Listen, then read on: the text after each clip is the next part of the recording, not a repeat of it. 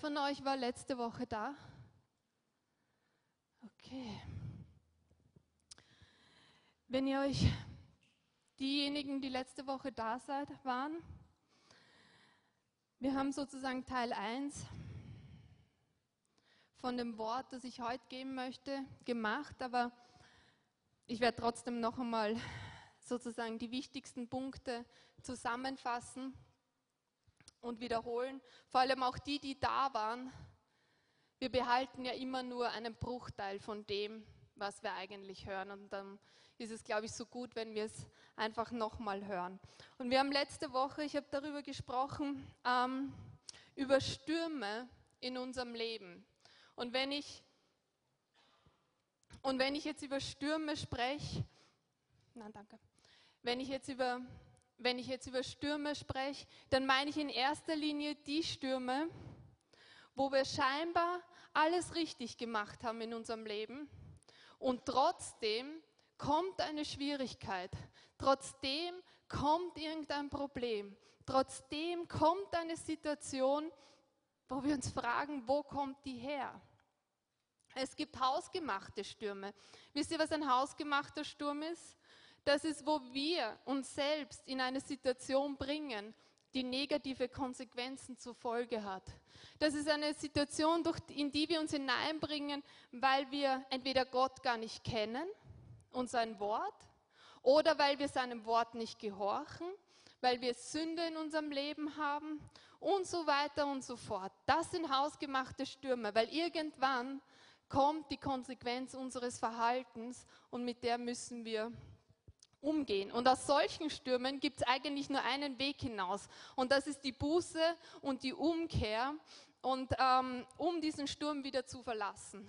Aber das sind eigentlich nicht die Stürme, von denen ich heute sprechen möchte und von denen wir letzte Woche gesprochen haben, sondern die Stürme, wo du zum Beispiel ein klares Wort vom Herrn bekommen hast und bumm, bist du in einem Sturm, obwohl du gehorsam bist, obwohl du das tust, was Gott zu dir gesprochen hat, obwohl du im Glauben etwas empfangst und bumm, bist du in einer Situation, wo du dir denkst, hm, wo kommt das jetzt her? Was habe ich falsch gemacht? Und in den meisten Fällen hast du nichts falsch gemacht, sondern im Gegenteil, du hast etwas richtig gemacht. Und dafür haben wir uns einen, einen Abschnitt im Römerbrief angeschaut und haben fünf Säulen sozusagen herausgearbeitet für diejenigen, die da waren. Und das wollen wir jetzt nochmal durchgehen. Das ist sozusagen eine Gebrauchsanleitung, eine Gebrauchsanweisung oder eine Navigation durch den Sturm. Und wir haben, nachdem wir uns letztes Mal diese, diese Verse angeschaut haben, uns ein Beispiel dann angeschaut von, von, von Menschen, die die hatten diese Gebrauchsanweisung und wussten offensichtlich nicht ganz, wie sie sie anwenden sollen, weil sie haben es nicht wirklich ganz erfolgreich durch den Sturm geschafft. Ähm, mit der Gnade Jesus ja, aber wir haben gesehen, dass sie in der Mitte des Sees, im, in der Mitte des Sturms dann eigentlich, wenn Jesus nicht da gewesen wäre, wären sie wahrscheinlich abgesoffen. Heute wollen wir uns ein Beispiel anschauen, wo eine Frau diese Gebrauchsanweisung wohl ähm, gekannt hat und sie auch angewendet hat. Und wir werden uns anschauen, wie erfolgreich sie dadurch durch den Sturm gegangen ist und am Ende dann ihre Verheißung wirklich in Händen gehalten hat, erfüllt. Und so gehen wir jetzt kurz durch die Römerstelle noch einmal, und zwar Römer 5, 1 bis 5. Und dort heißt es, nachdem wir nun aufgrund des Glaubens für gerecht erklärt worden sind, haben wir Frieden mit Gott durch Jesus Christus, unseren Herrn. Durch ihn haben wir freien Zugang zur Gnade bekommen, die jetzt die Grundlage unseres Lebens ist. Und im Glauben nehmen wir das auch in Anspruch. Darüber hinaus haben wir eine Hoffnung, die uns mit Freude und Stolz erfüllt. Wir werden einmal an Gottes Herrlichkeit teilhaben. Doch nicht nur darüber freuen wir uns, wir freuen uns auch in den Nöten, die wir jetzt durchmachen. Denn wir wissen, dass Not uns lehrt, durchzuhalten. Und wer gelernt hat, durchzuhalten, ist bewährt. Und bewährt zu sein, festigt die Hoffnung. Und in unserer Hoffnung werden wir nicht enttäuscht, denn Gott hat uns den Heiligen Geist gegeben und hat unser Herz durch ihn mit der Gewissheit erfüllt, dass er uns liebt. Und die fünf Punkte, die wir da letztes Mal herausgearbeitet waren, haben, war zum ersten die Rechtfertigung durch den Glauben. Der zweite Punkt, Zugang zu seiner Gnade durch Glauben. Dass wir Überwinder durch den Glauben sind. Wir haben über Hoffnung gesprochen als Punkt 4 und Liebe als Punkt 5. Paulus sagt hier, nachdem wir aufgrund des Glaubens für gerecht erklärt worden sind, und ich habe letzte Woche gesagt, sobald wir als Christen hören, ah, es geht um die Rechtfertigung durch Glauben, schalten wir oftmals schon, schon ab und denken uns, okay, naja, warten wir mal kurz, ähm, bis dieses Thema vorbei ist, weil da geht es ja eigentlich nicht mehr, es geht mich eigentlich nichts mehr an, weil ich bin ja eigentlich schon ähm, ich kenne Jesus Christus schon in meinem Leben, ich bin da schon durch. Äh, und somit ist das jetzt für alle Ungläubigen im Raum. Und wenn ich damit fertig bin oder wenn der Prediger damit fertig ist, dann können wir wieder sozusagen zurückschalten. Aber mir war es so wichtig, dass wir das für uns, die, die wir eigentlich schon glauben, die wir schon gerechtfertigt sind durch Jesus Christus, durch sein Werk, das er am Kreuz für uns getan hat. Und wir somit durch den Glauben Zugang haben zum Vater. Dass wir uns bewusst werden, dass wenn wir glauben, es passiert keine physische Veränderung mit uns. Wir werden physisch Kinder Gottes oder Jesus erklärt, dass wir werden nicht nochmal natürlich wiedergeboren, oder? In Johannes 3. Er erklärt das Nikodemus, dem, dem Rabbi, dass wir nicht wieder natürlich von unserer Mutter wiedergeboren werden können, sondern die Wiedergeburt, diese Rechtfertigung durch den Glauben ist eine geistliche Veränderung, eine geistliche Veränderung, etwas, das in unserem Geist stattfindet. Und was passiert? Der Prophet Hesekiel hat vorausgesagt, dass er seinen Geist, dass Gott seinen Geist in uns hineinlegt. Und so oft vergessen wir das, oder? Wir wissen schon irgendwo, aber in diesem Bewusstsein zu leben, dass wir Gottes Geist in uns haben und damit alle Ressourcen des Himmels. Jede Ressource des Himmels lebt somit in uns. Und dann haben wir gesagt, was Hand in Hand damit geht, ist der Zugang, den wir, ähm, wie, wie, wie sagt er hier, den freien Zugang zu der Gnade bekommen. Wir haben zu seiner Gnade durch unseren Glauben Zugang bekommen und es wurde unsere Lebensgrundlage. Kannst schon zum Punkt 2 übergehen? Genau. Die Jeanette hat das heute schon so schön im Abendmahl gesagt. Die Gnade ist ein unverdientes Geschenk. Die Gnade Gottes, die uns zugesprochen wurde, indem wir an Jesus Christus geglaubt haben, ist ein unverdientes Geschenk. Wir haben nichts, absolut gar nichts dafür getan. Und sie wurde zu unserer Lebensgrundlage. Wir leben nicht mehr länger außerhalb dieser Gnade, sondern wir leben in der Gnade Gottes. Und ich habe dann gesagt, was ist denn diese Gnade? Wie zeigt sich die denn ganz praktisch in unserem Leben? Nicht nur das, dass wir eines Tages in den Himmel kommen, sondern im Hier und Jetzt haben wir seine Verheißungen. Im Hier und Jetzt hat er uns Versprechen gegeben, die wir jetzt schon haben. Ich habe das Beispiel genommen von dem Vater, der zu seinem Sohn sagt, und so ist die Verheißung Gottes nicht. So ist sie nicht. Es ist nicht ein Vater, der zu seinem Sohn sagt, schau mal, in einem Jahr wenn du dann sechs Jahre alt wirst, dann schenke ich dir ein Fahrrad, wenn du das Jahr über brav bist. Dann hast du ein Fahrrad. Ich meine, ist eine Verheißung, oder? Ist ein Versprechen. Schon.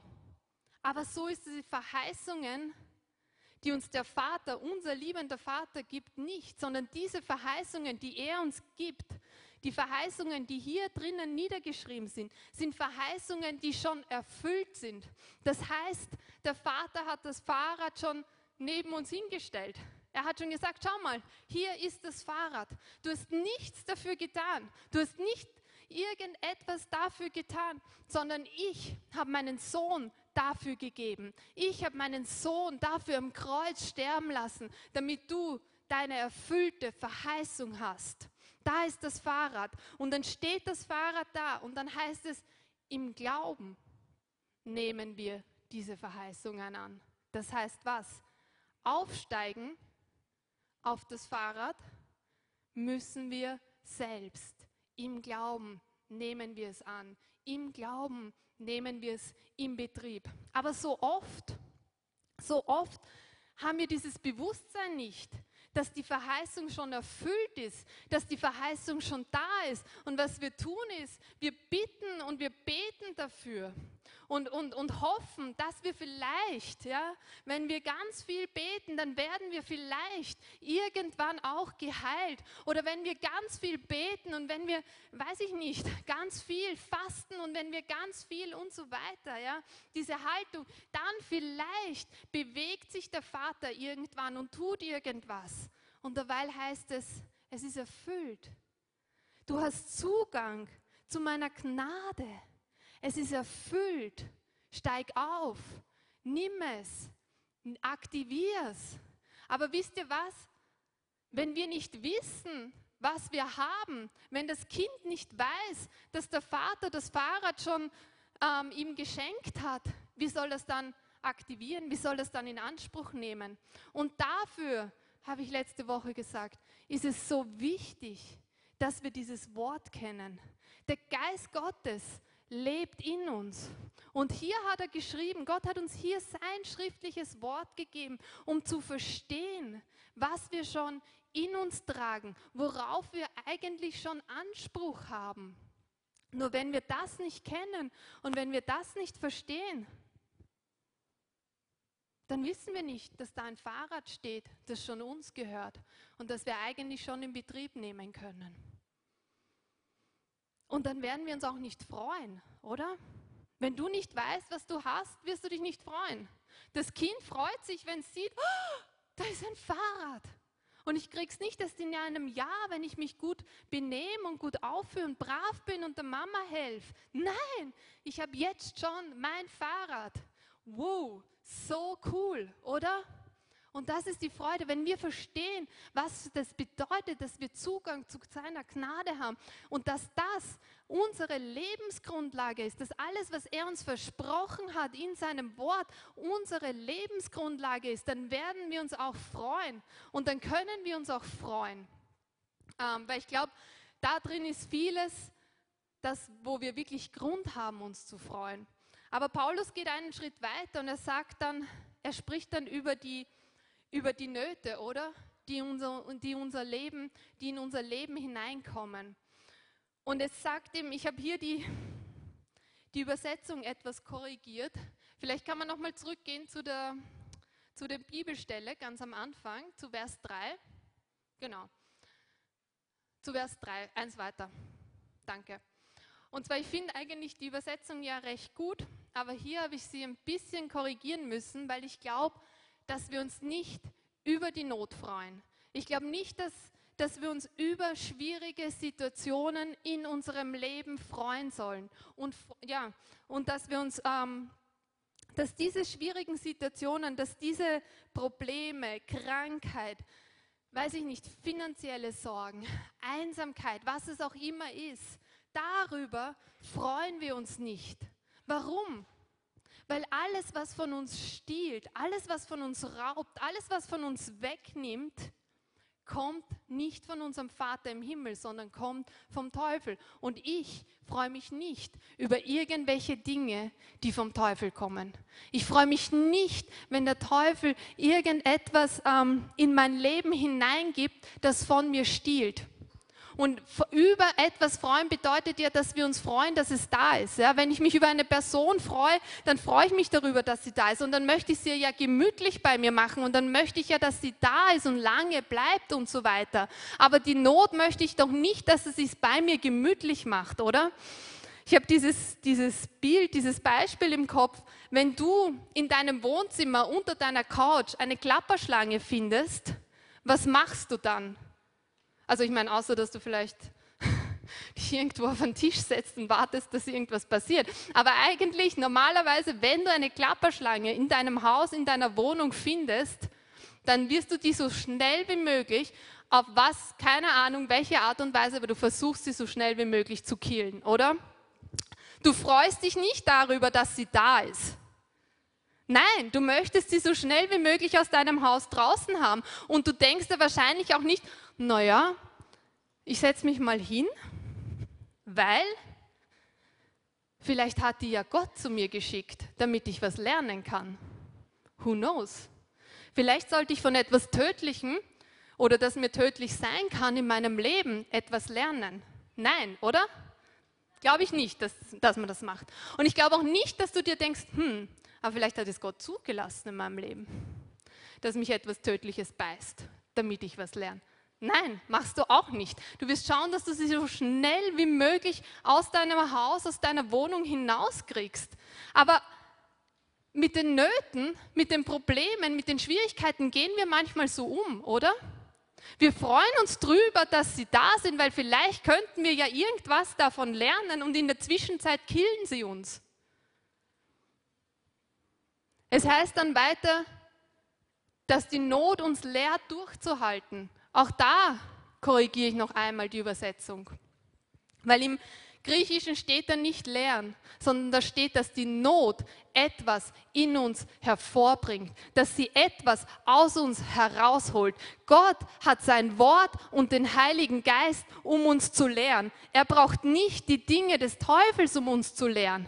Er hat sein Wort und seinen Heiligen Geist. Und davon lasse ich mich belehren, aber nicht von Schwierigkeiten oder Nöte, wo ich eigentlich sagen muss, hey, da ist die nächste Tür, im Namen Jesu, verschwinde aus meinem Leben. Ich warte nicht drauf, bis mir der tödliche Biss verpasst wird. Amen.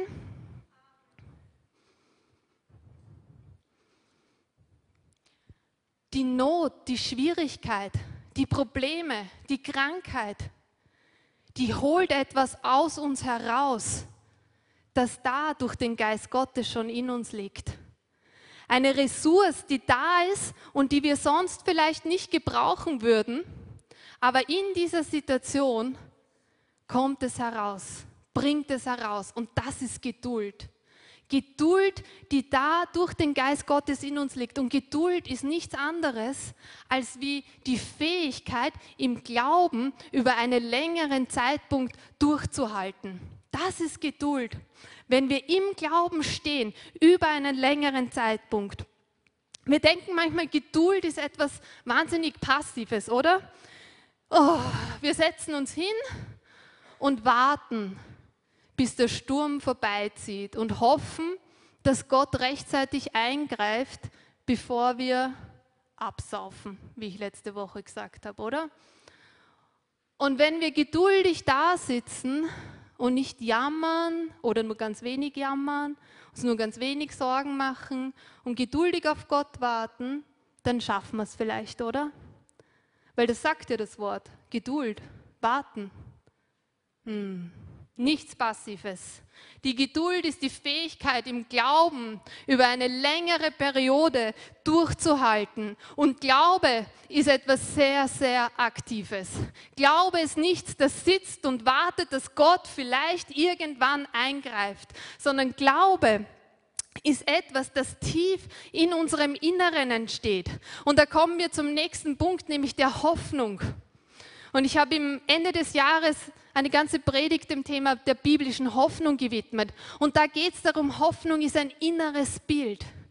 Hoffnung ist ein inneres Bild, das dieses Wort in uns hineinzeichnet. Wenn die Verheißung dir zuspricht, dass du in seinen Wunden geheilt bist, dann bitte den Heiligen Geist, dass er dir ein Bild in deinem Inneren malt davon, wie du geheilt bist, wie du von deinem Bett aufstehst und wie du gehst und wie du ihm die Ehre gibst und wie du ihn anbetest, weil du geheilt worden bist. Das ist Hoffnung. Es ist ein inneres Bild. Ich habe gesagt, es ist so wie eine, eine 2D, wie eine Kopie, ja, wie ein wie ein, ja, wie ein Bild eben, ja, das sah sozusagen auf zwei Ds. Und der Glaube, der Glaube gibt Substanz zu diesem inneren Bild, den wir, das wir haben. Hebräer 11, 1 sagt, Glaube ist, oder Glaube, now faith is, der Glaube gibt Substanz zu dem, was man hofft heißt es dort. Im Deutschen wird es nie mit Substanz übersetzt, aber es ist eigentlich im Griechischen das Wort Substanz dort. Es gibt Substanz dem, was man hofft. Es ist ein inneres Bild, das durch das Wort Gottes dahin gezeichnet wird. Es ist nicht irgendein Bild, ja, weil du dir denkst, na ja, wenn ich jetzt lang genug mir vorstelle, dass ich ein Haus habe, dann werde ich vielleicht ein Haus irgendwann haben. Das ist nicht biblische Hoffnung. Biblische Hoffnung ist zu sehen in unserem Inneren, davon überzeugt zu sein, in unserem Inneren, was das Wort Gottes eigentlich sagt. Das ist biblische Hoffnung. Dieses, dieses Wort, dass es in dich ein Bild hineinprägt und der Glaube gibt dem Substanz. Der Glaube ist davon überzeugt, was dein inneres Bild ist, was dieses Wort in dich hineingezeichnet hat. Und somit ist Glaube etwas sehr Aktives. Somit ist Glaube nicht etwas, wo du sitzt und wartest, dass was passiert, sondern wenn du von etwas innerlich überzeugt bist, wenn Gott dir gezeigt hat, dass du geheilt bist in seinen Wunden, dann wirst du aufstehen und dann wirst du Gott danken, oder? Dann wirst du sagen, Halleluja, ich bin geheilt, auch wenn du es noch nicht siehst, auch wenn es sich noch nicht manifestiert hat, aber du bist innerlich so davon überzeugt, dass du sagen wirst, Schmerz, weiche spreche, weil sein Wort sagt, ich bin geheilt. Im Namen Jesus, sein Wort sagt, dass ich geheilt bin. Also Schmerz, du hast eigentlich hier keinen Platz mehr. Klapperschlange, du hast keinen Platz mehr in meiner Wohnung. Du musst raus, du musst gehen im Namen Jesu, weil sein Wort sagt etwas anderes. Und das deklariere ich über meinem Leben und das spreche ich aus über meinem Leben. Und das lasse ich meine innere Wahrheit sein, weil es ist nicht irgendetwas, das meiner Fantasie entspringt, sondern das ist das, was das Wort Gottes sagt. Und darauf stehe ich, darauf stehe ich, bis es Substanz in meinem Leben annimmt. Amen. Und dann haben wir die Liebe. Und die Liebe ist das Fundament. Die Liebe Gottes ist das Fundament in unserem Leben. Wenn wir keine Offenbarung davon haben, wie sehr uns der Vater liebt, wie können wir dann jemals überzeugt sein, dass dieses Wort wahr ist? Wie können wir dann jemals davon überzeugt sein, dass dass wir das Ja und Amen in seinen Verheißungen haben, wenn wir keine Offenbarung seiner Liebe haben, wenn wir nicht verstehen den Bund, den er mit uns geschlossen hat, wenn wir nicht verstehen, was es für ihn bedeutet, dass er seinen Sohn geschickt hat. Und wisst ihr, ja, unsere Gefühle sind sehr oft involviert in diese Offenbarung.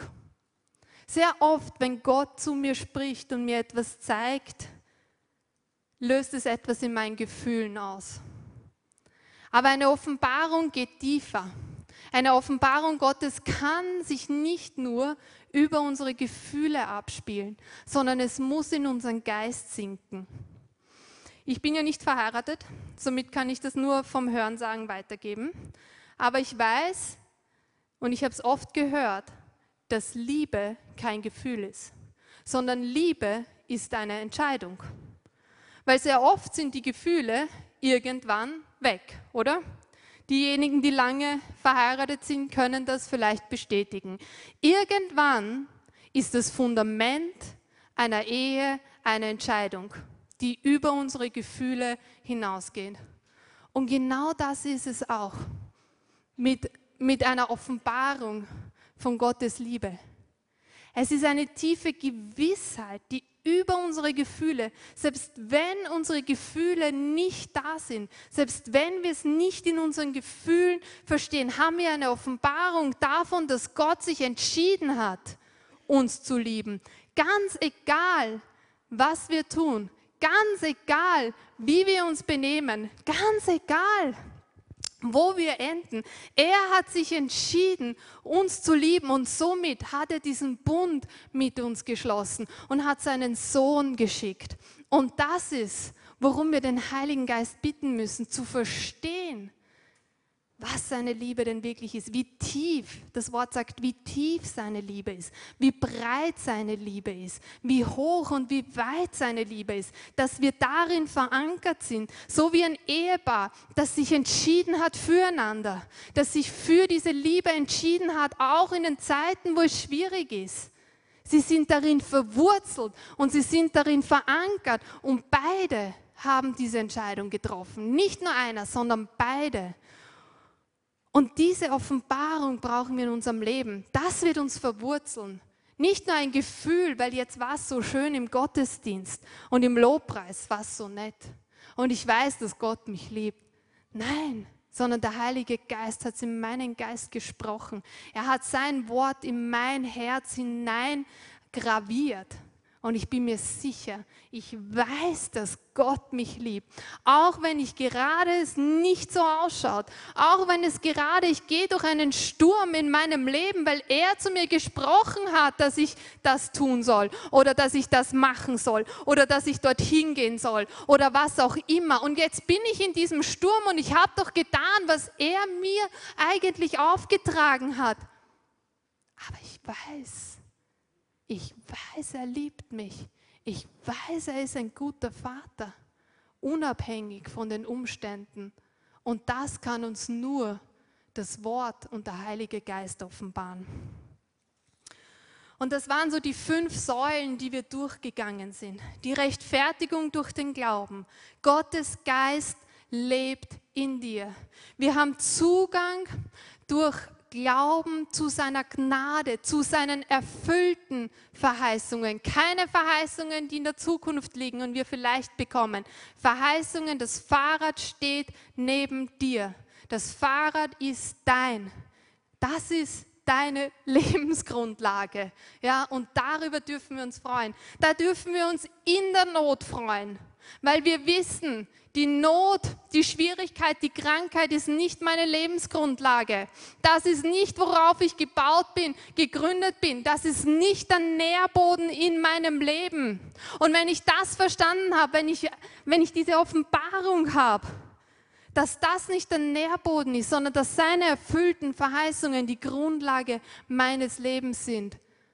Wie kann dann Krankheit, wie kann dann Not oder irgendetwas lange bei mir wachsen? Keine Chance, weil da ist die Tür.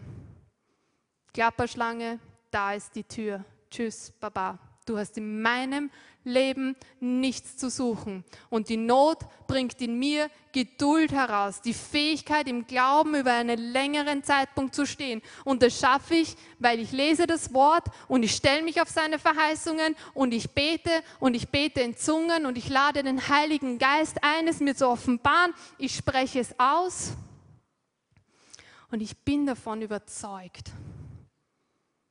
Und dann die Hoffnung, ein Bild, das das Wort Gottes in uns zeichnet, von seiner Realität, von seiner Realität, nicht von unserer Realität, nicht das, was wir sehen, sondern von seiner Realität. Und die Liebe Gottes, in der wir verwurzelt und gegründet sind, auch wenn es so ausschaut, als hätte uns Gott verlassen, auch wenn es so ausschaut, dass er uns in den Sturm geschickt hat wir wissen, dass er ein guter Vater ist und dass er uns liebt. Und die Geschichte, die wir uns jetzt anschauen, diese Frau hat diese fünf Dinge in ihrem Leben ganz klar ähm, gefestigt gehabt. Ganz klar gefestigt gehabt. Und wir schauen uns an, wie sie durch den Sturm geht. Wir finden sie, sie hat keinen Namen. Wir kennen ihren Namen nicht. Ähm, aber wir finden sie in 2. Könige im Alten Testament 4, 8 bis 28. Und wir werden uns die Geschichte anschauen. Das eine, was ich dazu sagen muss, es ist eine Geschichte aus dem Alten Testament. Gewisse Dinge waren anders. Sie haben unter einem anderen Bund gelebt, als wir heute leben. Jesus Christus war noch nicht auf die Erde gekommen, war noch nicht Mensch geworden, ist noch nicht am Kreuz gestorben. Wir hatten noch, sie hatten noch nicht Zugang zur Gnade durch Glauben. Und trotzdem, trotzdem hat sie gewisse Prinzipien oder gewisse Wahrheiten in ihrem Leben gelebt, die sie durch den Sturm gebracht haben und die wir, mit denen wir uns identifizieren können, von denen wir lernen können. Und zwar in 2. Könige 4, 8 heißt es. Und es geschah eines Tages, da ging Elisa nach Schunem hinüber. Dort war eine wohlhabende Frau, die nötigte ihn, bei ihr zu essen. Und es geschah, so oft er durchzog, kehrte er dort ein, um zu essen. Und sie sagte zu ihrem Mann, sieh doch, ich habe erkannt, dass es ein heiliger Mann Gottes ist, der regelmäßig hier bei uns hindurchzieht. Lass uns doch ein kleines gemauertes Obergemach machen. Dort wollen wir ihm dann Bett und Tisch und Stuhl und Leuchter hinstellen. Und es soll geschehen, wenn er zu uns kommt, dann kann er dort einkehren. Diese Frau hatte einen Hunger, hatte ein Verlangen, hatte eine Sehnsucht nach den Dingen Gottes.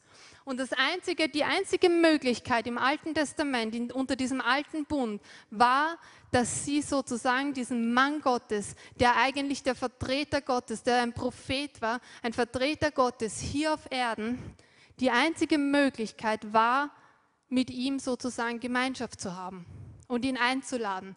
Das war die einzige Möglichkeit, wie sie irgendwie mit dem Wort Gottes in Berührung gekommen, kommen konnte. Aber sie hatte ein Verlangen. Sie hatte ein Verlangen nach mehr von Gott. Sie wollte Gottes Wort hören und sie hat Raum gemacht und sie hat Zeit gemacht in ihrem Leben. Sie hat ihn eigentlich einen sehr zentralen Platz in ihrem Haus und in ihrer Familie gegeben, weil sie hat ihm ein eigenes Zimmer bauen lassen, damit er, wenn er durchreist, dort einkehren kann und dass sie beim Abendessen oder beim Frühstück oder wie auch immer dann einfach am Tisch sitzen kann mit diesem Mann Gottes und hören kann, was er zu sagen hat.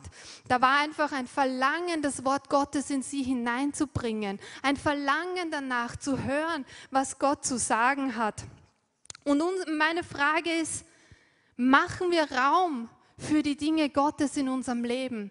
Nicht nur da und dort mal schnell, sondern bauen wir ein Zimmer für Gott in unserem Leben. Das heißt, ist da ein zentraler Platz? Positionieren wir uns so, dass wir hören können? Geben wir Raum und Zeit dem Wort Gottes? Lesen wir es? Beten wir es. Lassen wir den Heiligen Geist wirken. Auch wenn wir nicht immer alles verstehen. Ich lese heutzutage noch Dinge in dem Wort, wo ich mir denke, keine Ahnung, keine Ahnung genau, was da jetzt gemeint ist. Und trotzdem lese ich sie, trotzdem gehe ich weiter. Einfach damit das Wort, ich weiß, es ist ein Samen. Und wenn ich es in meinem Herzen sehe, wenn ich es in meinem Verstand hineinlasse, früher oder später wird es, wird es Frucht bringen. Früher oder später werde ich es verstehen. Früher oder später wird es der Heilige Geist wieder heraufholen und sagen, Fum, das ist damit gemeint. Diese Frau hat das gemacht. Diese Frau hat Beziehung gesucht mit dem Wort Gottes.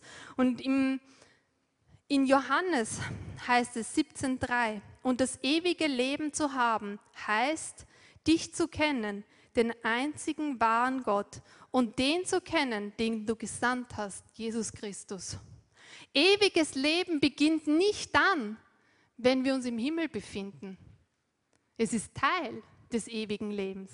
Aber hier heißt es, das ewige Leben ist Gott zu kennen und den, den er gesandt hat, Jesus Christus. Und das Wort für kennen ist im Griechischen ein Wort, das spricht von einer sehr intimen, einer sehr nahen Beziehung. Und die beginnt hier auf Erden. Gott zu kennen bedeutet, äh, ich sage es jetzt mal so salopp, ja, nicht einen One-Night-Stand mit Jesus zu haben. Ganz ehrlich. Nicht einmal kurz, hm, hm, schauen wir mal. Ja, wisst ihr, was ich meine? Nicht mal so kurz, na gut, ich schlage jetzt mal, das Wort schnell auf und schauen wir mal, was passiert. Nein, sondern er spricht davon, das Wort, das da verwendet wird, ähm, ist das Wort für eine intime Beziehung. Im Alten Testament wird es dafür verwendet, so wie Mann und Frau sich treffen. Ja? Und es spricht natürlich nur bildhaft davon, spricht jetzt nicht wirklich. Ja? Und diese Frau hat jetzt auch keine intime Beziehung mit dem Mann Gottes gehabt. Versteht mich nicht falsch. Ja? Was ich sagen möchte ist, so eine Beziehung braucht Zeit. So eine Beziehung braucht eine Entscheidung. Das möchte ich damit sagen. Eine intime Beziehung mit jemandem braucht einfach Raum und braucht einen zentralen Platz in unserem Leben. Das ist, was uns das Wort hier sagen möchte, wenn es so ein Wort verwendet dann möchte es sagen, gibst du Zeit, Raum, Platz und eine zentralen, ähm, einen zentralen Platz in deinem Leben. Das bedeutet es, Jesus zu kennen. Das bedeutet es, das Wort Gottes zu kennen, zu investieren, Zeit zu investieren hier, nicht erst dann im Himmel, wenn wir mal im Himmel sind. Und ich habe letzte Woche das Bild genommen, dass ähm, du stehst vor einem Minenfeld und du weißt, es gibt keinen anderen Weg durch dieses Minenfeld hindurch. Du musst da durchgehen. Und das ist so ein Bild für unser Leben, so ein Bild für diese Welt. Ja? Wir gehen durch ein Minenfeld und wir haben keine andere Möglichkeit, als da durchzugehen. Aber du bekommst eine Mappe, die dir genau sagt, wo du hinsteigen musst. Die sagt dir genau, wo es keine Minen gibt, wo es sicher ist zu gehen. Was wirst du mit dieser Mappe machen, wenn du weißt, du musst durch das Minenfeld gehen? Du wirst sie studieren, oder? Bis zum Umfallen, bis du sie auswendig kennst, bis du genau weißt, ja, was darin enthalten ist. Du wirst sie nicht einfach kurz mal anschauen und dann in den Rucksack packen und scha naja, schauen wir mal, was passiert. Nein, und genau das ist das Wort Gottes. Es ist diese Mappe durch das Minenfeld. Und wir geben es aber oftmals in unseren Rucksack und sagen, schauen wir mal, was passiert. Und wundern uns dann, oder? Wundern uns dann, wenn wir im Sturm stehen und nicht wissen, wie uns geschieht und nicht wissen, wie wir da wieder rauskommen. Diese Frau hat das Wort Gottes in ihr Leben gesät. Die hatte ein Verlangen für die Dinge Gottes. Und wir lesen weiter in Vers 11 und da heißt es, und, es geschah eines Tages, als er wieder dahin kam, also wenn wie der Prophet wieder gekommen ist, kehrte er in das Obergemach ein und schlief dort. Und er sagte zu seinem Diener Gehasi, ruf diese Schunemieterin. Und er rief sie und sie trat vor ihn hin. Und er sagte, und er sagte zu ihm, sage doch zu ihr, siehe, du hast dir unseretwegen alle diese Mühe gemacht was kann man für dich tun? Ist für dich mit dem König zu reden oder mit dem Herrobersten? Sie aber sagte, ich wohne mitten in einem, ich wohne mitten in meinem Volk. Und er sagte, was kann man denn dann für sie tun? Da sagte Gehasi, ach, sie hat keinen Sohn und ihr Mann ist alt. Und er sagte, ruf sie. Und er rief sie und sie trat in die Tür.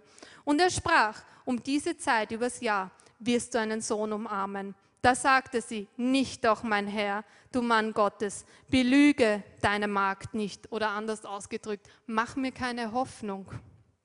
Aber die Frau wurde schwanger und gebar einen Sohn zu eben dieser Zeit übers Jahr, wie Elisa zu ihr geredet hat. Sie wird von ihrem Mann schwanger. Ja.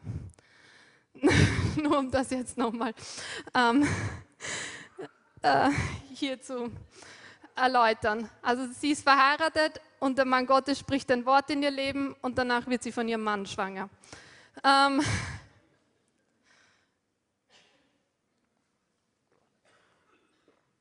ich schwitze schon. okay, nachdem wir das jetzt ähm, besprochen hätten. Also wir sehen, das Wort Gottes hat Auswirkungen in ihrem Leben, oder? Es gibt Frucht von dem. Sie hat Zeit mit dem Wort Gottes verbracht und es hat in ihr gearbeitet, oder? Da war eine Stelle in ihrem Leben, wo sie die Hoffnung aufgegeben hat. Da war ein Punkt in ihrem Leben, wo sie vielleicht über Jahre hinweg gehofft hat, wo sie über Jahre hinweg oh, darauf gewartet hat, dass etwas passiert. Und es ist nicht passiert. Und irgendwann hat sie das begraben. Und wisst ihr, wenn, wenn, wenn wir nicht mehr hoffen, dann können wir auch nicht enttäuscht werden, oder? Aber wenn wir nicht mehr hoffen, dann können wir auch unseren Glauben nicht aktivieren. Wenn wir aufhören zu hoffen, dann können wir unseren Glauben nicht aktivieren, weil dann ist kein Bild mehr da. Dann ist keine Grundlage für unseren Glauben mehr da. Und dieser Mann Gottes spricht das Wort aus und holt wieder Hoffnung in ihr heraus. Es reinigt, das Wort Gottes reinigt in ihr. Und wir sehen, dass sie es annimmt und dass sie glaubt und dass sie schwanger wird. Und das macht das Wort Gottes auch in unserem Leben. Wenn wir es lesen, wenn wir zulassen, dass es in unser Leben kommt, dann reinigt es uns. Dann holt es Dinge heraus, wo wir vielleicht aufgehört haben zu hoffen, wo wir so lange gehofft haben und es hat sich nichts getan, es hat sich nichts bewegt und wir haben uns einfach gedacht, na gut, wir müssen einen Weg, um das herumzufinden oder wir müssen lernen, damit zu leben. Ich glaube, das ist sehr oft, oder? Wir müssen lernen, einfach mit etwas zu leben. Und die Frau hat begonnen, die hat gelernt, mit ihrer Kinderlosigkeit zu leben. In ihrer Kultur hatte das ja weitwirkende Auswirkungen, keinen Sohn zu haben, kein Kind zu haben. Aber sie hat gelernt, damit zu leben. Und das ist das Wort Gottes. Es kommt und es zeigt seinen Finger und zeigt, ah, schau mal, hier hast du eine Wunde, hier ist etwas, hier ist ein Wunderpunkt, hier ist etwas, wo du mich reinlassen musst, hier ist etwas, wo ich dir meine Liebe und meine Güte offenbaren möchte. Hier möchte ich, dass du wieder zu hoffen beginnst.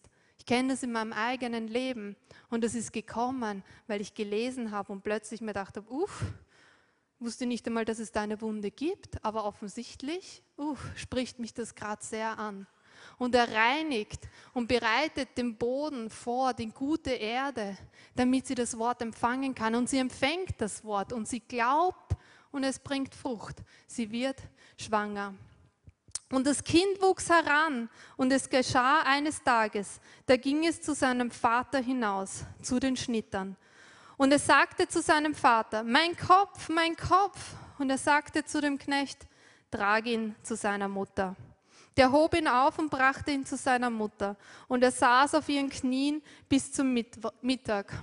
Dann starb er. Dann starb er. Dann starb er. Das nenne ich einen Sturm. Das nenne ich einen plötzlichen Sturm im Leben dieser Frau. Sie hat ein Wort Gottes. Sie glaubt, sie ist gehorsam, sie nimmt es an, es produziert Frucht, alles schaut so aus, als würde es aufwärts gehen. Dann stirbt das Kind. Echt?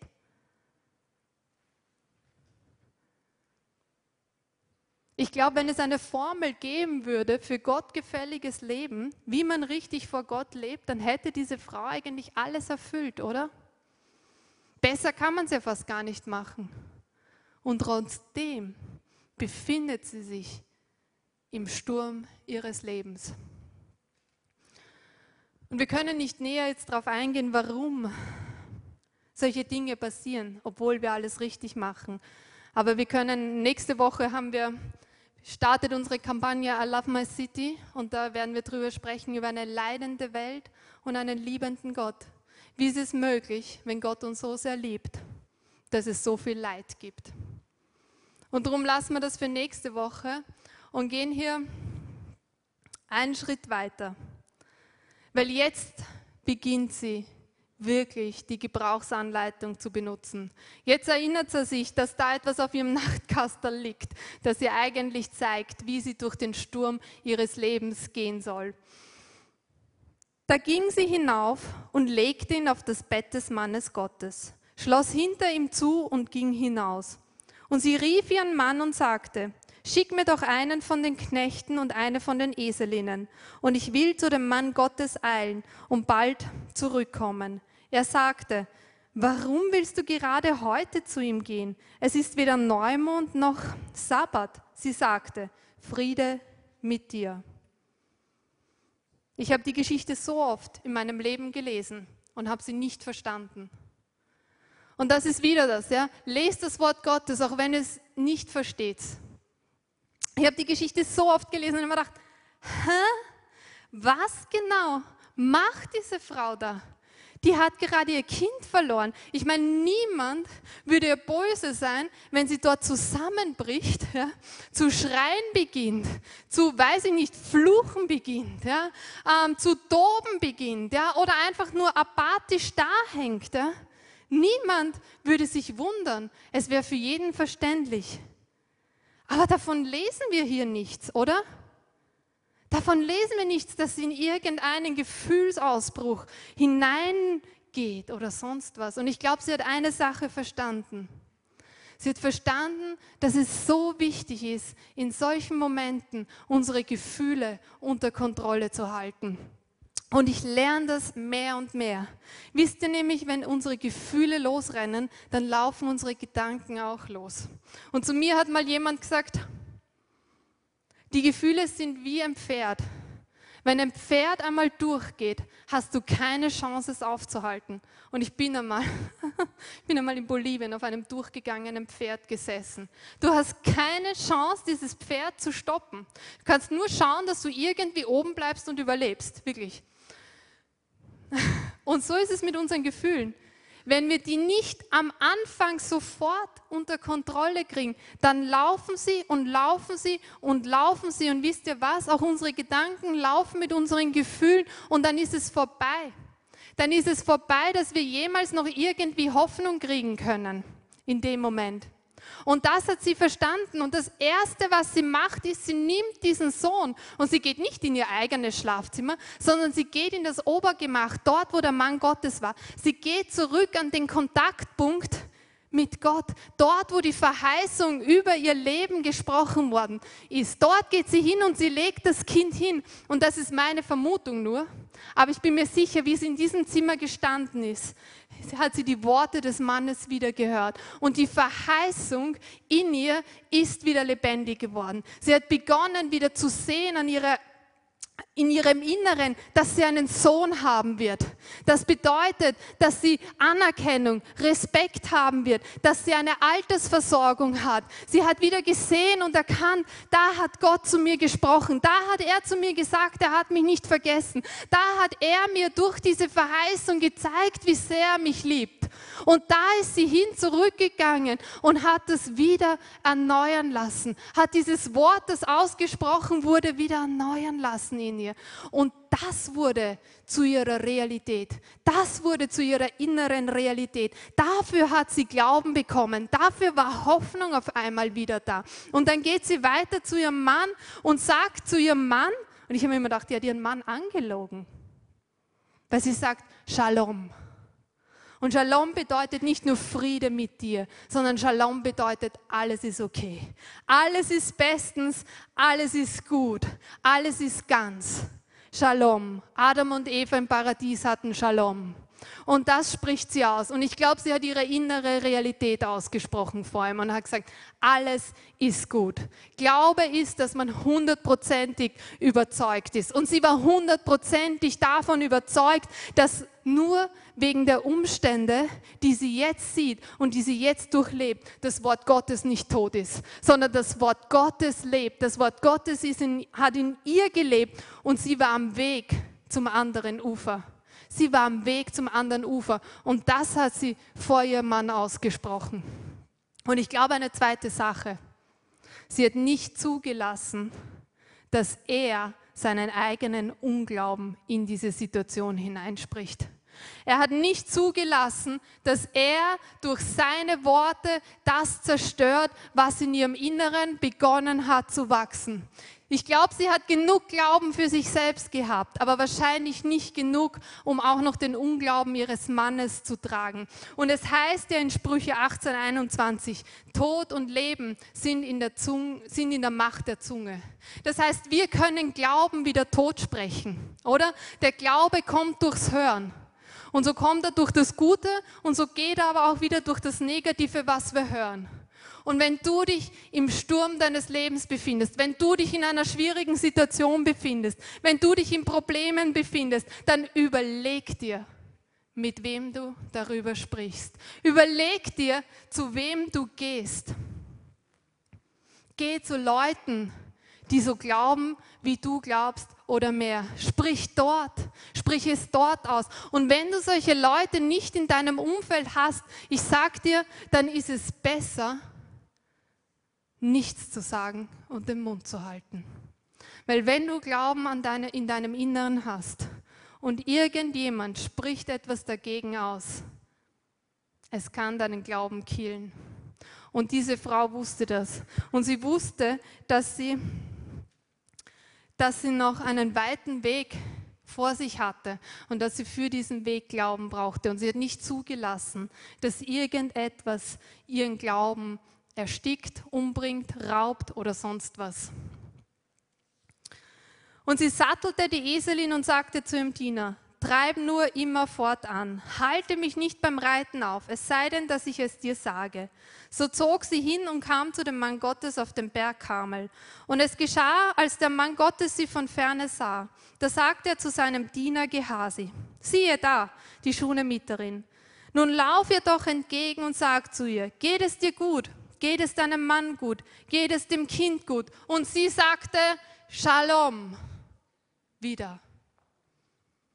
Diese Frau wusste, dass der Sturm wahrscheinlich nicht in der Früh in ihr Leben einzieht und am Abend wieder auszieht, sondern sie wusste, dass sie eine Zeit lang durch diesen Sturm gehen muss. Aber was sie verstanden hat, ist, obwohl sie einen Weg vor sich hatte, bestimmt sie das Tempo durch den Sturm. Deswegen hat sie ein Reittier gewählt und deswegen hat sie gesagt, okay, let's go, Full Speed. Wir sprechen zu niemandem, wir bleiben nirgends stehen, wir halten uns nicht irgendwo auf, sondern wir gehen da einfach durch, bis wir dort sind. Nicht einmal der Diener des Mannes Gottes konnte sie aufhalten. Sogar zu dem hat sie gesagt, Shalom, es ist alles okay, von dir möchte ich auch nichts hören. Deine Meinung möchte ich zu dem Thema auch nicht wissen. Ich möchte direkt zum Wort Gottes gehen. Ich möchte direkt zum Mann Gottes gehen. Und das hat sie gemacht und nichts hat sie aufgehalten. Und ich kenne das aus meinem eigenen Leben. Ich bin in einem Sturm und manchmal wird es sogar gemütlich da drin. Weil da kann man mal dort reden und mal da reden und mal dort im Selbstmitleid vergehen und mal da und mal dort. Und dann habe ich sowieso gleich am Anfang mal meine Gefühle freien Lauf gelassen und die sind gerannt und ich fange sie nicht mehr ein. Angst ist in mein Leben eingezogen und, und Sorge ist in mein Leben eingezogen und Verzweiflung ist in mein Leben eingezogen und alles ist negativ und du bist in der Abwärtsspirale. Und dann brauchst du wahrscheinlich ein bisschen länger durch den Sturm. Also wie wenn du die Schritte dieser Frau beachtest und sagst, okay, was ist die Verheißung Gottes, die über meinem Leben ausgesprochen wurde? Da gehe ich hin zurück und ich bleibe in diesem Wort so lange, bis ich vollkommen, vollkommen überzeugt davon bin. Und das werde ich aussprechen. Und ich werde mich mit Leuten treffen, die den gleichen Glauben haben, wie ich ihn habe, die mit mir beten, die mit mir Leben aussprechen, die mit mir diesen Weg gehen. Und ich werde mich davor hüten, dass ich jedem Einzelnen davon erzähle, dass ich mir jede einzelne Meinung zu dem Thema anhöre. Ich, werde, ich, ich verweigere Selbstmitleid in mein Leben zu kommen, weil ich bin kein Opfer, sondern ich bin ein Überwinder im Namen Jesu. Und jeder Gedanke daran, dass ich arm bin und dass diese Dinge immer nur mir passieren und dass immer nur in meinem Leben passiert und dass alle anderen so gemein sind zu mir und ich kann es überhaupt nicht verstehen, warum mich diese Sachen immer treffen. Diese Gedanken, die lasse ich gar nicht zu. Und ich kenne es aus meinem eigenen Leben. Und ich habe gelernt zu sagen, aus, Schluss, ich gehe da nicht weiter. Ich gehe in diesen Gedanken nicht weiter. Ich unterbreche sie. Ich bin, über, ich bin ein Überwinder. Ich bin kein Opfer. Als Kind Gottes bin ich kein Opfer. Und dann wählst du selbst das Tempo durch den Sturm, weil du gehst immer noch deine Zeit lang. Und es dauert vielleicht immer noch Tage, Wochen und Monate. Aber du bestimmst das Tempo. Du bestimmst, wie rasch und wie schnell du überzeugt bist von dem, was Gott dir zu dir gesprochen hat. Amen. Und hat diese Frau ihren Zusammenbruch gehabt? Ja, wir sind nicht nur stark. Die Frau hat ihren Zusammenbruch gehabt, aber sie hat ihn an der richtigen Stelle gehabt. Sie hat sie bei den richtigen Menschen gehabt. Sie hat sie in einer Glaubensatmosphäre gehabt. Wir dürfen schwach sein. Ja. Wir dürfen unsere Gefühle zeigen. Wir dürfen drüber sprechen, aber wir müssen wissen, wann und wo. Und sie kam zu dem Mann Gottes auf dem Berg und umfasste seine Füße. Da trat Gehasi herzu, um sie wegzustoßen. Aber der Mann Gottes sagte, lass sie, denn ihre Seele ist betrübt. Und der Herr hat es mir verborgen und es mir nicht kundgetan. Und sie sagte, habe ich einen Sohn von meinem Herrn erbeten? Habe ich nicht gesagt, täusche mich nicht? Die Frau war auch verzweifelt. Die Frau hatte auch Gefühle. Die Frau war auch menschlich. Aber sie wusste auch, wo sie es zeigen konnte. Weil sie wusste, der Mann Gottes wird nicht sagen, oje, oh komm, wir bereiten das Begräbnis gemeinsam vor. Weil dieser Traum ist leider gestorben, hat leider nicht funktioniert. Nein. Das hat der Mann Gottes nicht gemacht, sondern das Erste, was er gesagt hat zu seinem Diener, nimm meinen Stab und geh mal. Zurück zu dem toten Kind, nimm den Stab, leg's auf tote Kind und der Junge wird wieder leben. Aber wisst ihr was? Diese Frau war überzeugt vom Wort Gottes. Diese Frau hatte ein Bild in sich. Die hat genau gesehen, wie ihr Sohn wieder zum Leben erwacht. Die hat genau gesehen, wie er wieder zum Leben erwacht. Und sie sagt zu ihm, so wahr der Herr lebt und deine Seele lebt, wenn ich von dir lasse, dann machte er sich auf und ging ihr nach. Sie sagt praktisch, wenn du nicht kommst, dann wird nichts passieren. Darum werde ich auch nicht loslassen von dir, sondern ich werde festhalten. Und das ist genau, was die Geduld macht. Sie hält am Wort Gottes fest und sie sagt, ich lasse nicht los. Ich lasse einfach nicht los, bis, bis ich nicht sehe, dass etwas passiert. Da die Situation, die Not hat in ihr Geduld hervorgeholt und sie hat, sie hat zu dem Mann Gottes, an dem Mann Gottes festgehalten. Und Gehase geht hin und macht genau das, was Gott, was, was Elia, Elisa zu ihm sagt. Er macht genau das, was der Prophet sagt. Und wisst ihr, was passiert? Nichts. Das Kind, Gott, äh, das kind erwacht nicht wieder zum Leben. Und das ist wieder nur meine Vermutung. Ja. Aber ich glaube, der Glaube der Frau lag im Wort Gottes. Der Glaube der Frau lag in Gott selbst. Die hat sich nicht von irgendwelchen Menschen, irgendjemand anderen, ah, vielleicht wenn der für mich betet, dann passiert's. Oder vielleicht wenn die ein Wort über mich ausspricht, dann vielleicht passiert's. Ganz egal, ich glaube an das Wort Gottes. Ganz egal, wie es über meinem Leben ausgesprochen wird. Ganz egal, wer für mich betet. Hauptsache, irgendjemand macht sich eins mit mir. Ich glaube nämlich nicht an das, was Gott sozusagen durch Menschen macht, sondern ich glaube an das, was das Wort Gottes tut. Und daran halte ich fest. Daran halte ich fest. Ich werde das Leben meines Kindes nicht davon abhängig machen, wer mit mir betet, sondern ich mache es davon abhängig, was das Wort Gottes zu mir sagt. Amen. Und das hat sie gemacht. Sie hat am Wort Gottes festgehalten und sie hat gesagt, nur wenn du gehst, nur wenn du gehst. Und er ist gegangen und das, und das Kind ist zum Leben erwacht. Und sie hat ihren Sohn zurückbekommen. Und sie hat...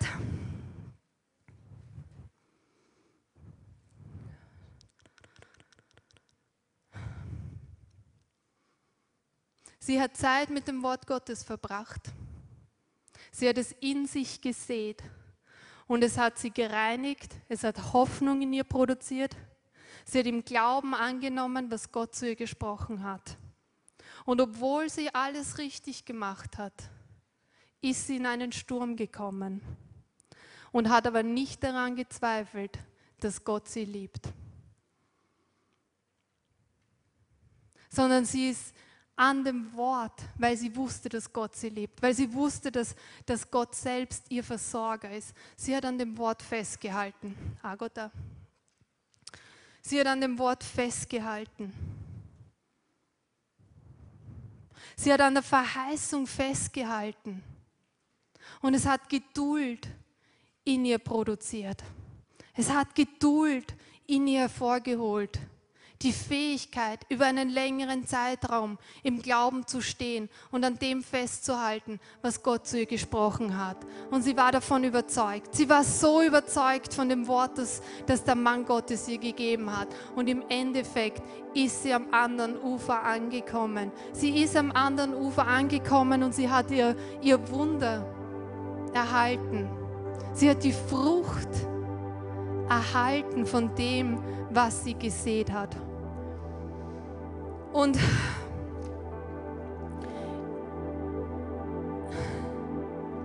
ich bin heute früh oder eigentlich den Vormittag im Gebet gewesen und habe mir gedacht, okay, ich möchte nicht nur einfach wieder hineinstreuen, wer von euch geht gerade in einen Sturm und braucht Gebet oder so. Weil ich weiß, wir haben alle Situationen in unserem Leben, die stürmisch sind.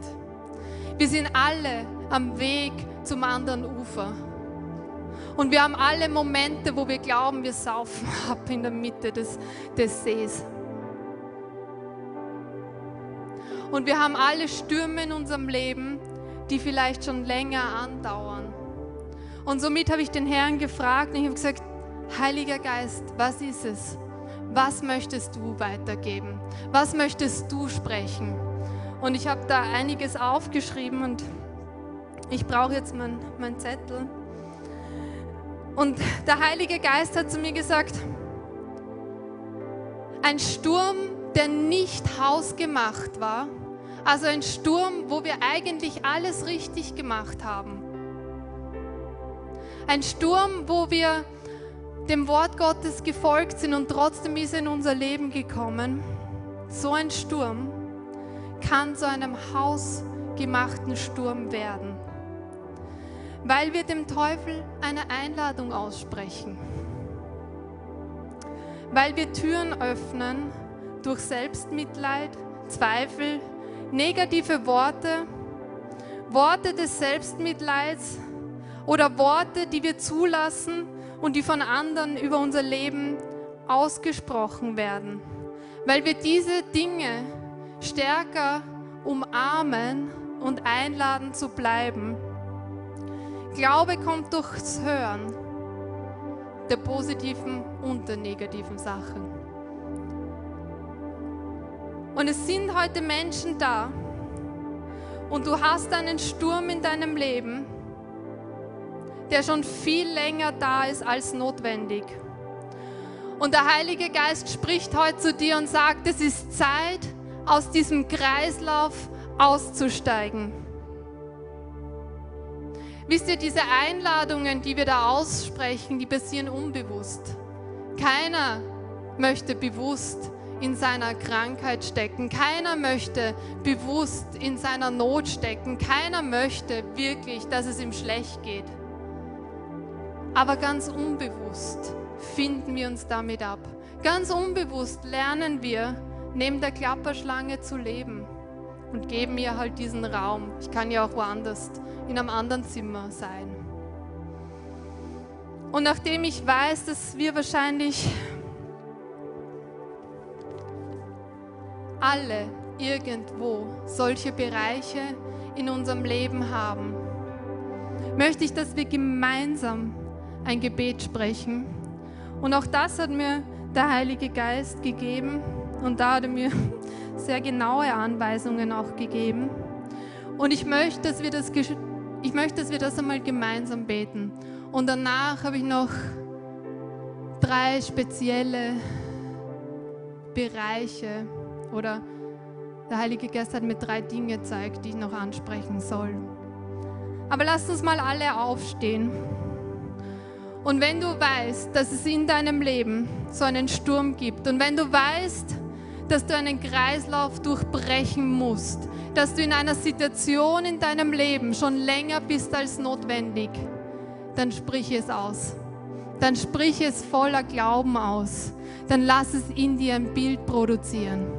Und, und, und Dort wo, wir, dort, wo wir Buße tun und dort, wo wir umkehren, dort schließen wir Türen und wir öffnen Türen für den Heiligen Geist, dass er hineinkommen kann und das Wort Gottes in uns Frucht bringen kann, so wie es bei dieser Frau in ihrem Bereich der Kinderlosigkeit getan hat. Vater, und ihr könnt mir nachsprechen, all diejenigen, die das wollen. Vater, ich tue Buße in einem Bereich meines Lebens, wo ich den Sturm eingeladen habe zu bleiben. Ich tue Buße von den negativen Worten, die ich in dem Sturm über mich und über andere ausgesprochen habe. Ich tue Buße, wo ich den Umständen mehr Glauben geschenkt habe als deinem Wort. Ich tue Buße, dass ich deine Liebe und deine Autorität im Sturm unterschätzt habe und daran zweifelte. Im Namen Jesu proklamiere ich Frieden in diesen Sturm. Im Namen Jesu gebiete ich der Not, aus meinem Leben zu weichen. Heiliger Geist, ich lade dich ein, in dieser Woche meine geistlichen Ohren zu öffnen und deine Verheißung für meine jetzige Situation zu erneuern. Heiliger Geist, ich lade dich ein, mich in dein Wort und in deine Wahrheit zu führen. Mach es lebendig in mir. Im Namen Jesu. Amen. Dürft euch noch mal hinsetzen. Ich habe den Herrn gebeten, dass er mir zeigt, was für Stürme hier so los sind und er hat mir drei Dinge gezeigt. Und das bedeutet nicht, dass er für andere Dinge nicht auch ein Wort für dich hat. Ja? Aber jetzt sind es die drei Dinge. Und das erste, was er mir gezeigt hat und wo er gesprochen hat, ist Einsamkeit. Und ich spreche nicht zu, so viele alte Menschen haben wir ja hier nicht, eigentlich gar keine, sondern ich spreche zu jedem, alt und jung, Mann und Frau und du gehst vielleicht in deinem Leben durch Einsamkeit.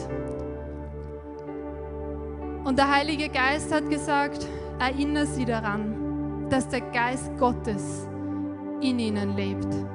Bist du einsam, dann erinnere dich daran, dass der Geist Gottes in dir lebt und mit ihm alle Frucht des Heiligen Geistes. Der Heilige Geist hat zu mir gesagt,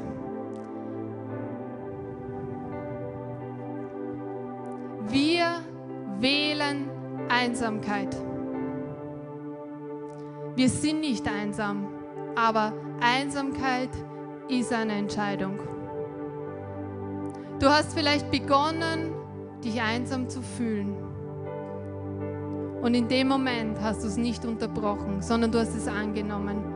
Du hast begonnen, dich in deinem Selbstmitleid zu wiegen. Du hast begonnen, ja, ich weiß nicht was.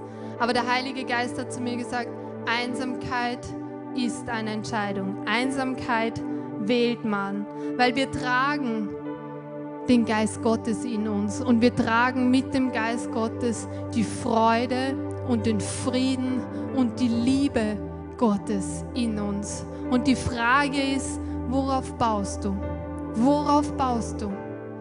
Es ist eine Entscheidung zu sagen, ab hier stoppe ich Einsamkeit. Ich lasse Einsamkeit nicht mehr länger zu in meinem Leben, weil es lebt der Geist Gottes in mir. Im Namen Jesu gebiete ich Einsamkeit zu weichen. Im Namen Jesu, überall dort, wo Menschen sich einsam fühlen, gebiete ich der Einsamkeit zu weichen und ich setze den Geist Gottes frei. Im Namen Jesu, in jedem Einzelnen, der jetzt mit Einsamkeit kämpft. Im Namen Jesu, dass es zu sprudeln beginnt. Freude, Friede, Liebe, dass wenn du nach Hause kommst und dich heute hinsetzt auf deine Couch, dass Gedanken der Freude da sind, dass ein tiefer Friede da ist, ein tiefes Bewusstsein, dass du nicht alleine bist, sondern der Geist Gottes mit dir. Im Namen Jesu, erinnere dich. Einsamkeit ist eine Entscheidung. Wir wählen Einsamkeit und wir müssen sie nicht wählen. Im Namen Jesu. Das nächste, das er mir gezeigt hat, ist Selbstwert. Und Selbstwert ist kein Frauenproblem. Nicht nur Frauen kämpfen mit ihrem Selbstwert, sondern auch Männer. Der Teufel kommt in unser Leben nicht, um uns irgendetwas zu lehren, sondern er kommt, um zu stehlen, zu rauben und zu töten. Und alles, was in deinem Leben von dir stiehlt, ist eine Klapperschlange. Alles, was von dir nimmt und sagt, du bist es nicht wert, du kannst das nicht, du wirst es niemals schaffen, alle anderen sind besser als du, alle anderen werden es weiterbringen als du, du bist nicht geliebt und du wirst auch nicht geliebt sein und dich sieht man nicht, weil du bist unsichtbar und keiner wird jemals an dich glauben. Das sind Dinge, das sind Gedanken, die es aus deinem Leben stehlen. Das sind Dinge, wo du dich schwach fühlst, wo du dich klein fühlst, wo du dich verdammt fühlst, wo du dich als Verlierer fühlst. Und diese Dinge kommen nicht von deinem Vater im Himmel. Amen. Und diese Dinge, da ist die Tür. Da ist die Tür. Gedanke, da ist die Tür. Tschüss, Baba. Sondern alles, was wahr, was ehrbar, was gerecht, was rein, was liebenswert, was wohllautend ist, alles Lob und alles, was vollkommen ist, alles, was dich aufbaut, all das, was dich erbaut, alles das, was dich nach vorne bringt, all das kommt von deinem Vater im Himmel. Und das kannst du annehmen und darauf kannst du schauen. Er spricht gute Dinge über dich aus. Und wenn du dir denkst, kein Mensch, niemand sagt jemals was Gutes über mich, okay, dann geh ins Wort Gottes, weil dein Vater hat viel Gutes über dich zu sagen. Beginn damit. All diese Dinge aus dem Sturm hinaus sind Prozesse, wo wir unseren Verstand, unsere Gedanken erneuern müssen. Beginn deine Gedanken zu erneuern. Im Namen Jesu stehe ich auf gegen, gegen diese Probleme des Selbstwerts. Ich stehe auf gegen die Lügen des Teufels, die wir bei uns im Wohnzimmer zu Hause horten, die wir umarmen, die wir annehmen, die wir neben denen wir leben. Im Namen Jesu, ich cancel alles, was uns hinunterzieht, alles, was uns hinuntermacht, alle, jede Lüge des Feindes, die aus unserem Leben stiehlt, die uns zurückhält, unsere, Erfüllung, unsere Berufung zu erfüllen. Im Namen Jesu durchbreche ich das. Im Namen Jesu spreche ich aus, dass alles, was gut und alles, was vollkommen ist, kommt von unserem Vater des Lichts. Und Heiliger Geist, ich bitte dich, dass du jetzt diejenigen, die mit Selbstwert kämpfen, erfüllst mit deinem wohltuenden und deinem wohllautenden, deinem ehrbaren, deinem reinen, deinem heiligen Wort erfüllst. Heiliger Geist, sprich zu ihnen, wie du sie siehst. Sprich zu ihnen und zeig ihnen dein Bild von ihnen im Namen Jesu. Im Namen Jesu. Das nehmen wir an. Und der dritte Sturm ist chronische Krankheit. wenn du hier bist und du kämpfst mit einem Leiden in deinem Leben schon so lange, nämlich so lange, dass es zu deiner Identität wurde, dass du dir gedacht hast, okay, ich kann leider nicht ohne ihm leben. Ich kann leider nicht ohne dieser Krankheit, diesem Schmerz, was es auch immer ist. Ich kann leider nicht ohne dem leben, also werde ich lernen, mit ihm zu leben.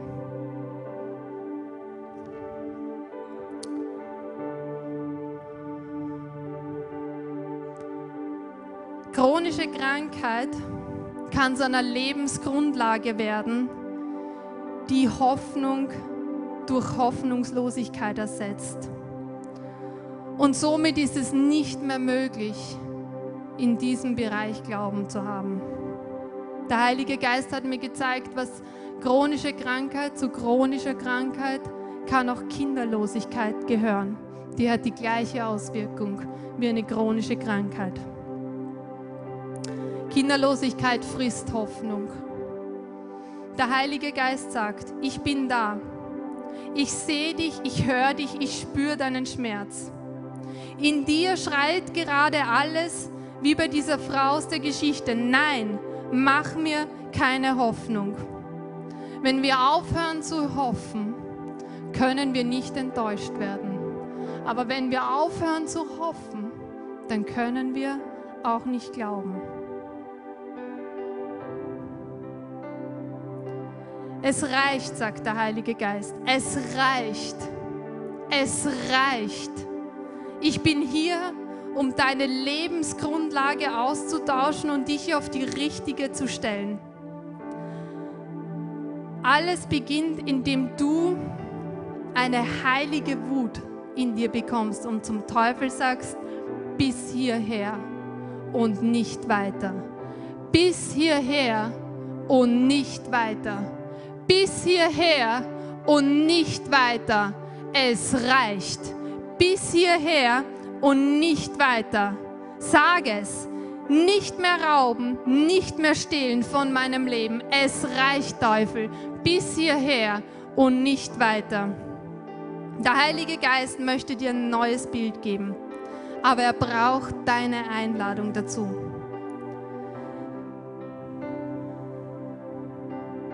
Die Frage ist, was siehst du?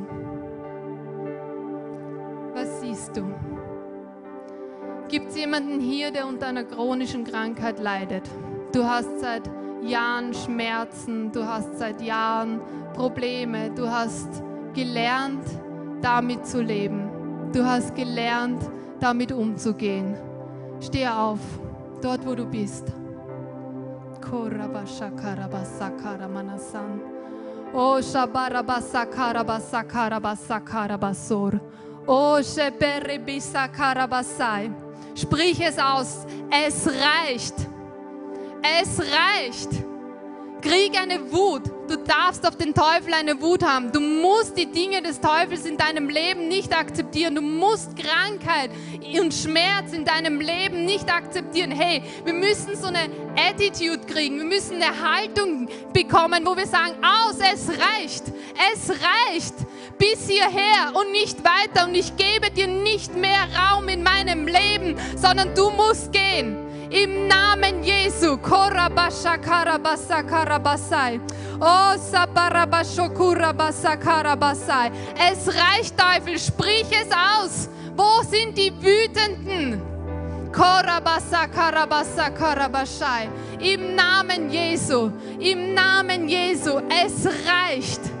Es reicht. Du darfst nicht länger stehlen. Du darfst nicht länger rauben. Heute stehe ich auf und ich gebiete dir zu gehen. Und ich lade den Heiligen Geist ein. Ich lade den Heiligen Geist ein, mir ein neues Bild zu geben, weil ich werde nicht länger leben damit. Ich werde es nicht länger annehmen in meinem Leben, sondern ich sehe mich geheilt. In seinen Wunden bist du geheilt. Du darfst dich geheilt sehen. Du darfst dich dich so identifizieren. Letzte Woche haben wir gesagt, wir dürfen uns mit Jesus identifizieren.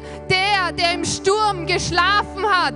Im Namen Jesu, Korabasai. Im Namen Jesu nehme ich Autorität an über den Schmerz. Im Namen Jesu nehme ich Autorität an über Krankheit, die sich für lange Jahre hartnäckig gehalten hat. Im Namen Jesu nehme ich Autorität an, wenn es irgendwo Kinderlosigkeit gibt. Und ich spreche Fruchtbarkeit aus. Im Namen Jesu. Ich spreche vollkommene Wiederherstellung aus. Jedes einzelne, jede einzelne Gliedmasse, jeder einzelne Organ hier herinnen, alles das, was schmerzt und was nicht funktioniert.